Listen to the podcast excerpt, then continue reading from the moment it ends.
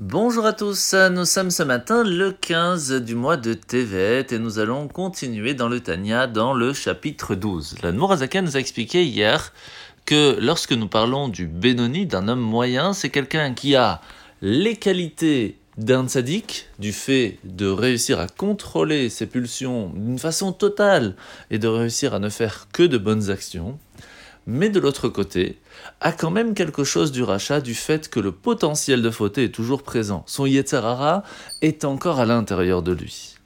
À partir de là, on doit se poser la question. Qu'est-ce qui fait la différence alors? Comment nous aussi, nous pouvons à un certain moment réussir à nous contrôler et à ne faire que ce qu'il faut au bon moment, au bon endroit? Et la raison, et la réponse est Moach Shalit Alalev. L'esprit la compréhension des choses peut contrôler ce que le cœur demande. Et c'est pour cela que tout ce qui se trouve autour de nous, qui va nous attirer à faire des choses qui ne seraient pas divines, peuvent être contrôlés.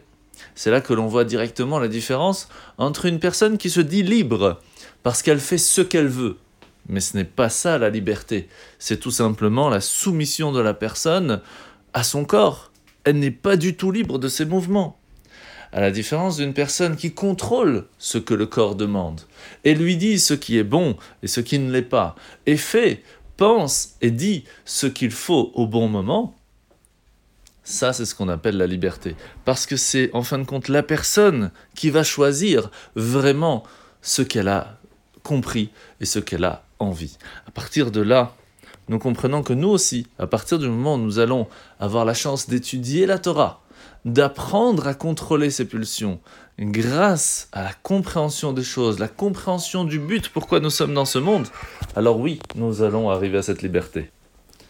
Et c'est pour cela aussi, par exemple, l'importance de comprendre les mots de la prière, parce que le fait de comprendre va nous permettre de faire naître en nous des émotions différentes qui vont nous amener à faire encore plus de bonnes actions. Alors la mitzvah de ce matin, sa mitzvah positive numéro 90 ou 90, c'est le fait que lorsqu'un sacrifice n'est plus pur, eh bien nous n'avons plus le droit de le manger. La paracha de la semaine, c'est parachat Vayeri. Yaakov va te faire demander à ce que tous ses enfants viennent pour pouvoir les bénir avant de partir de ce monde. Et aujourd'hui, nous allons voir la bénédiction qui a été donnée à Yehuda.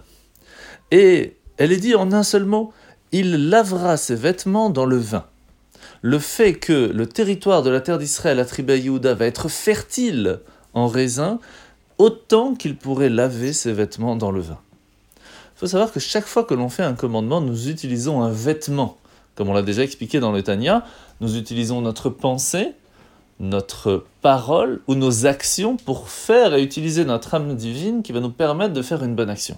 À partir de là, il faut savoir que pour réussir à avoir la bénédiction de Yehuda, ce qui veut dire que tout soit réussi, que tout ce que l'on fait a sa réussite, c'est de le faire toujours dans la joie. C'est être heureux et content de faire une bonne action, content d'aller à un chiour, content d'aller à la synagogue, heureux de le faire pour faire plaisir à Dieu. À ce moment-là, nous aurons ce qu'on appelle le vin de la Torah, et alors la réussite sera totale. Pas seulement spirituelle, mais aussi matérielle, dans la santé, dans le nachat de nos enfants. Et c'est ce qu'on se souhaite à tous et à toutes, qu'on puisse profiter de tout cela et que ma chère arrive vite pour nous montrer. En, vous souhaitant de passer une bonne journée et à demain.